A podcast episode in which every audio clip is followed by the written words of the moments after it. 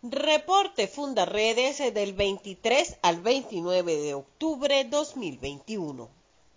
Como parte de la visita a Venezuela que esta semana dispensa el fiscal de la Corte Penal Internacional, el señor Karim Khan, Diferentes ONG y organizaciones que trabajan por los derechos humanos de los venezolanos solicitaron a Naciones Unidas que interceda ante el fiscal Khan para que se reúna y escuche a las víctimas de violaciones a los derechos humanos y a familiares de víctimas de crímenes de lesa humanidad.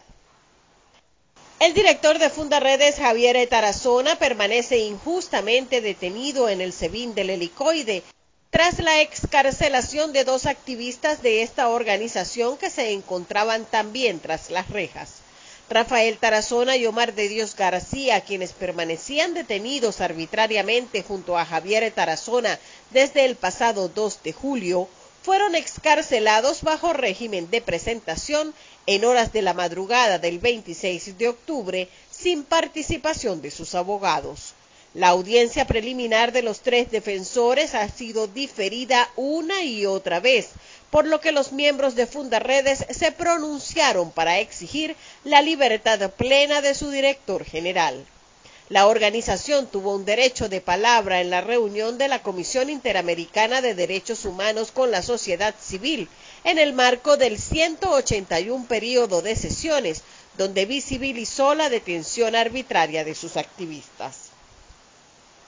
Fundaredes presentó los resultados eh, de su informe Curva de la Violencia, con el cual viene haciendo seguimiento y registro a los asesinatos, eh, desapariciones, secuestros y enfrentamientos armados que tienen lugar en la frontera venezolana, donde se han contabilizado 176 homicidios en los meses de julio, agosto y septiembre de 2021. Los datos cuidadosamente verificados y registrados evidencian además que en este lapso correspondiente al tercer trimestre del año en curso han ocurrido 53 enfrentamientos que se enmarcan en los patrones de presuntas ejecuciones extrajudiciales, en los cuales 65 personas murieron a manos de funcionarios de seguridad del Estado, además de 94 personas que han desaparecido o han sido secuestradas.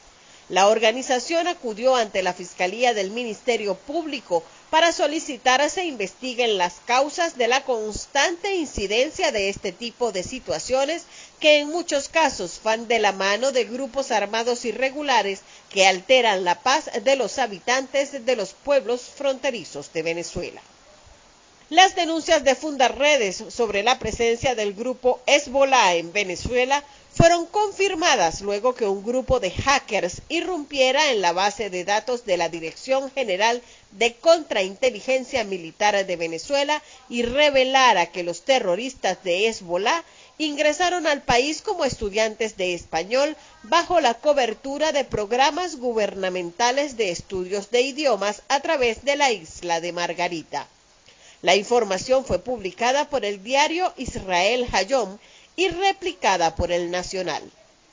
Fundaredes observa el proceso de migración venezolana que según cifras recientemente ofrecidas por las autoridades de Colombia, revelan que el flujo de migrantes ha crecido en 5.7%. Los datos arrojados por la consulta educativa 2021 elaborada por Fundaredes apuntan a que buena parte de este éxodo masivo es alimentado por jóvenes, estudiantes y docentes en ejercicio que decidieron emigrar en busca de mejores condiciones de vida.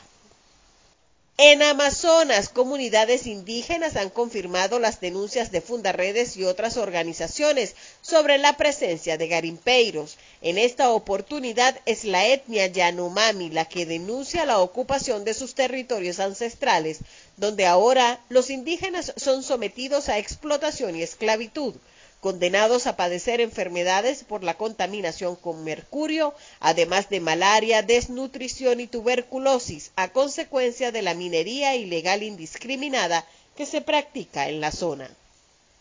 En Apure reportan allanamientos y detenciones a militares sin que se conozcan las causas de tales procedimientos. Cabe destacar que este patrón es reiterativo en medio de operativos llevados a cabo por agentes de la Dirección General de Inteligencia Militar de GESIM en esta entidad fronteriza.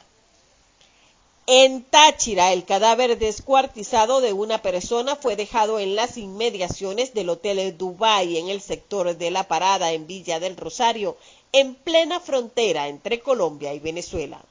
En otro hecho, un tachirense nativo del municipio Córdoba fue sacado a la fuerza de su vivienda y asesinado a pocos metros de ella por presuntos integrantes de la guerrilla del ELN. Esto ocurrió en la vereda La Uchema de Villa del Rosario, Colombia, donde vivía y trabajaba como agricultor desde hace cinco años junto a su pareja. En la zona existe una presencia marcada del Ejército de Liberación Nacional que por la cercanía a la frontera con Venezuela cuenta con muchas facilidades para delinquir en el sector y huir al vecino país.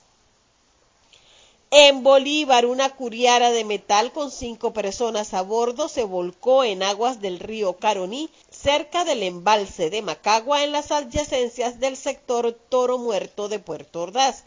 Ante la inacción del Estado, los familiares denuncian que han tenido que invertir 250 dólares en combustible para acelerar la búsqueda de los desaparecidos.